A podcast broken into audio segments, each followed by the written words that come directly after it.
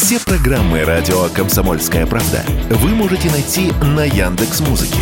Ищите раздел вашей любимой передачи и подписывайтесь, чтобы не пропустить новый выпуск. Радио КП на Яндекс Музыке. Это удобно, просто и всегда интересно.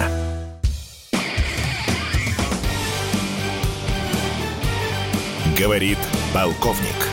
Нет вопроса, на который не знает ответа Виктор Баранец.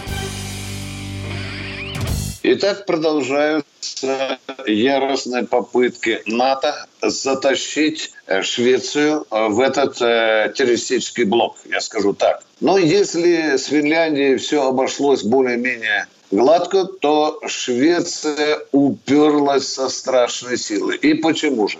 Турция выдвинула условия Швеции, чтобы они ликвидировали тех представителей Курской рабочей партии, которые орудуют на территории Швеции. Вы знаете, произошел вообще беспрецедентный случай, когда представители Курской рабочей партии или, может, другие оппортунисты, скажем так, сожгли Коран прямо э, перед посольством Турции в Стокгольме. Вызвало серьезные озабоченности у Эрдогана и его правительства.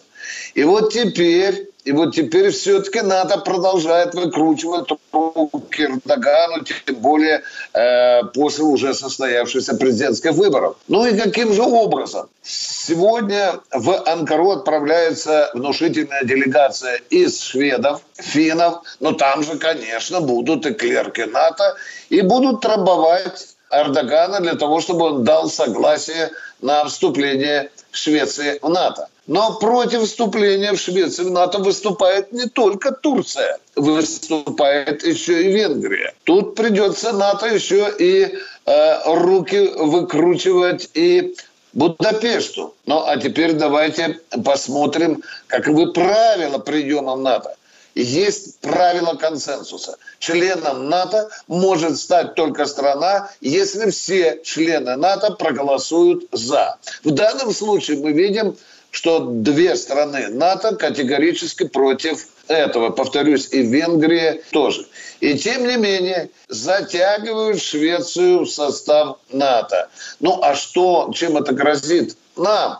Ну, во-первых, уже после вступления э, Финляндии в НАТО у нас на 1300 километров увеличилась государственная граница. Появилась государственная граница, которую мы вынуждены теперь прикрывать и пограничными заставами, и новым корпусом, который мы там формируем. А тут еще в этом регионе появляется, появится еще и натовская Швеция. А на этом фланге у нас появится теперь удвоенная военная угроза. Россия тоже заинтересована, будем говорить прямо, в том, чтобы Эрдоган проявил принципиальность и дал отворот-поворот. Но Вашингтон пообещал очень неприятные последствия для Эрдогана, если он не поддастся уговорам НАТО. Ну а теперь что? Теперь смотрим, настолько принципиальным окажется позиция Турции. Виктор Баранец, радио «Комсомольская правда», Москва. Говорит полковник. Нет вопроса, на который не знает ответа Виктор Баранец.